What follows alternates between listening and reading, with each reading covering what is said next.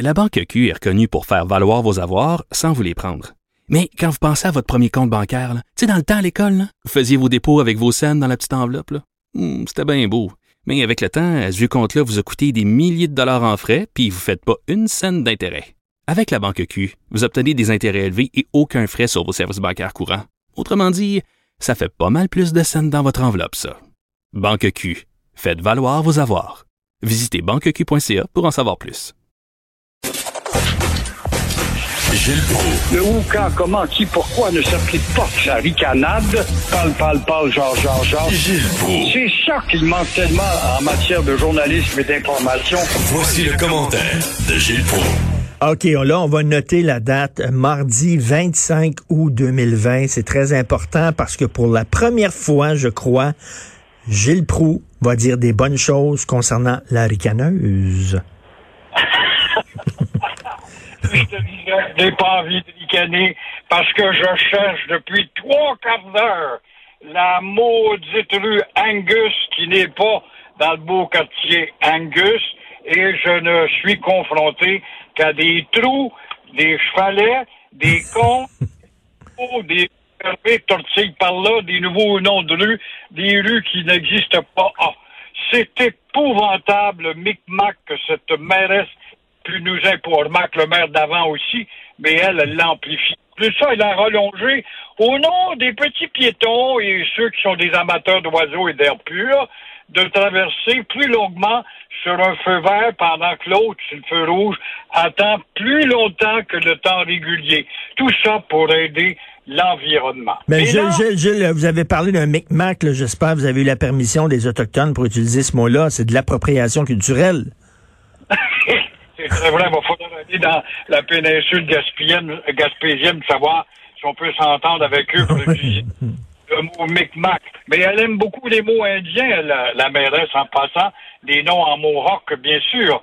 Mais là, tout ça, oui, je veux dire que pour une fois, je suis d'accord avec elle. Hier, elle a envoyé un feu rouge, c'est le cas de dire.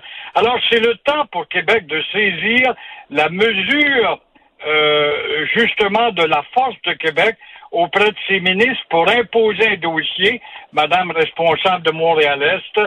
Ça ne fait que depuis 1988 qu'on parle de la donnée ligne bleue de métro pour t'empêcher de prendre des feux puis des détours. Alors, en tout cas, euh, elle est d'accord. Moi, je suis d'accord avec elle. Mais quand elle dit faut voter une nouvelle loi d'expropriation, il y en a une loi d'expropriation. Mais pourquoi est-ce qu'on n'a pas le courage de s'en servir? Depuis 1988, bâtard, à te faire emmerder, faire mettre des bois dans les roues par des promoteurs qui s'arrangent et qui ont le culot de dire nous sommes prêts à discuter. On est vraiment pro- propice pour la discussion quand on sait que la discussion ne fait qu'épuiser la salive, l'énergie, jusqu'à ce qu'on t'use. Et là, une fois usé, le gouvernement, tu abandonnes le projet. Et c'est comme ça qu'on gagne, justement, ce grand projet de ceux qui veulent faire un gros centre commercial avec un hôtel dans l'est de la ville pour ne pas prolonger le métro de la ligne bleue. Alors là, ligne 61, c'est la loi 61 qui a rejeté au printemps, qui arrive au plus sacré avec la loi 62, qu'on arrête de nous dire il va y avoir de la corruption. Il y en a toujours eu de la corruption.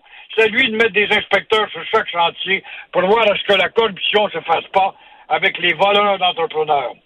Et Gilles, si vous trouvez 12 000 dollars par terre, est-ce que vous allez le garder, vous allez mettre ça dans vos poches ou vous allez le remettre? C'est un dernier cas de conscience encourageant dans Richard quand même.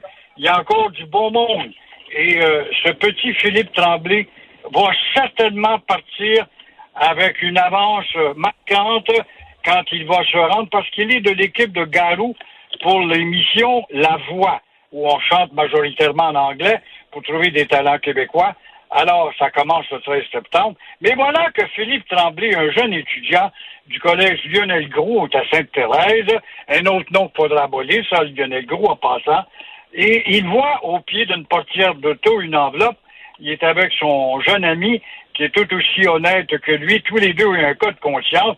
Ramassent l'enveloppe, vont à la banque, parce que c'est une traite de banque, pour trouver qu'il y avait 12 000 piastres dans l'enveloppe, et trouvent la propriétaire, qui est une jeune fille qui, en tout cas, gagnait sa vie avec misère.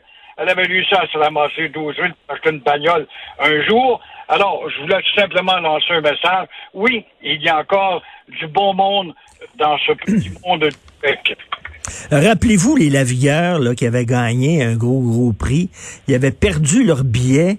Il y a un bonhomme qui avait ramassé le billet gagnant et qui est allé leur porter. Et eux autres, ils avaient donné une partie du magot à ce gars-là.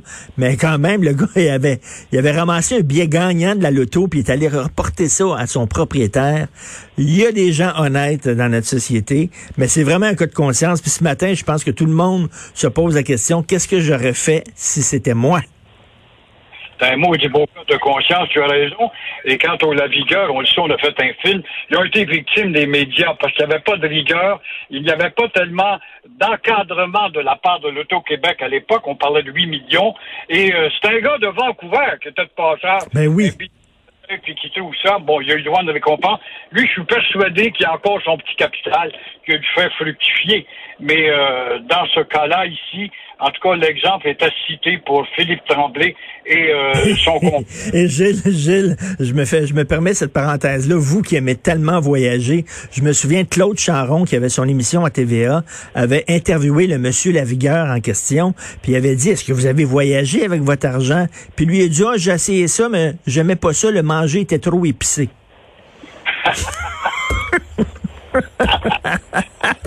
OK. Vous voulez me parler de la commission sur la prostitution. Vous trouvez qu'on parle pour rien dire? Ben oui, on parle, on parle, parle, parle, parle, parle, on envoie la salive, on parle pour ne rien dire. Et à Québec, là, on est en train de discuter, on est étonné de voir que la pandémie n'a pas ralenti la prostitution chez les jeunes. Parce que les jeunes femmes de 25-35 ans, elles, elles étaient dans les grands hôtels, mais les hôtels sont réduits à rien alors on les voit moins, c'est sûr qu'elles elles gagnent moins d'argent. Mais dans le cas des jeunes jeunes naïfs qui sont jamais allés à l'école, qui peuvent se tenir à la porte de l'école, alors on les utilise et on voit que la prostitution existe encore. Alors on parle, on parle, on parle, et là on dit, ben, pareil comme euh, euh, ce député qui dit, on peut pas durcir la loi. Yann Lafrenière, une ancienne police, dit, ben oui, mais c'est Ottawa, ça relève d'Ottawa la criminalité de telle sorte, et chacun a son petit commentaire à faire, mais jamais de solution.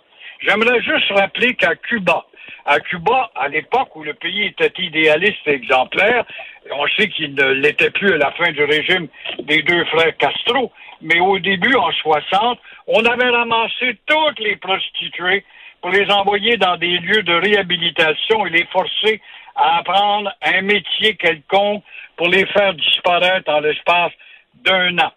Euh, c'est des grandes mesures, mais c'est à se demander si les filles qu'on ramasse ici, on mériterait pas de les envoyer justement dans des endroits qu'on pourrait appeler des camps ou des lieux. il y, a deux formes de prostitution aussi, il faut le dire. Il y a des femmes qui, puis il y a des gars aussi, il y a des gars prostitués qui font ça par choix. Euh, euh, ça existe. Euh, on peut être pour ou contre, mais il y en a qui le font par choix. Il y en a d'autres qui sont vraiment kidnappés, littéralement, qui sont battus par des pimes, qui sont obligés, qui sont forcés de, se prostituer dans des chambres de motel, c'est pas la même chose. Ah, tout à fait. Les séducteurs de discothèque sont bien beaux et puis euh, ils, ont un, ils, ont un, bel instrument entre les deux jambes. Et c'est comme ça qu'on étourdit la pauvre innocente qui m'a dit qu'il m'aimait. Euh, à cette époque, il y en a douze filles comme elle autour de lui. Mais puis là, ben, il crée justement une domination qui est telle et psychologique et violente. Alors, c'est ça. Il y a ces moineaux-là aussi qui mériteraient de goûter une médecine. Ah oui, avec, avec des peines extrêmement sévères pour ces pimps-là qui forcent des filles à se prostituer, qui les prennent, qui les amènent dans d'autres provinces. Euh, les filles parlent pas anglais, sont un peu perdues, sont dépendantes de ces gars-là. Et là, ils les enferment dans un, dans un motel, puis ces filles-là reçoivent un client après l'autre. Ça peut aller jusqu'à 20, 25 dans une journée. Il faut être extrêmement sévère envers ces maudits Merci beaucoup, Gilles. Au plaisir, mon cher. Merci. Gilles Pro, chroniqueur, Journal de Montréal, Journal de Québec.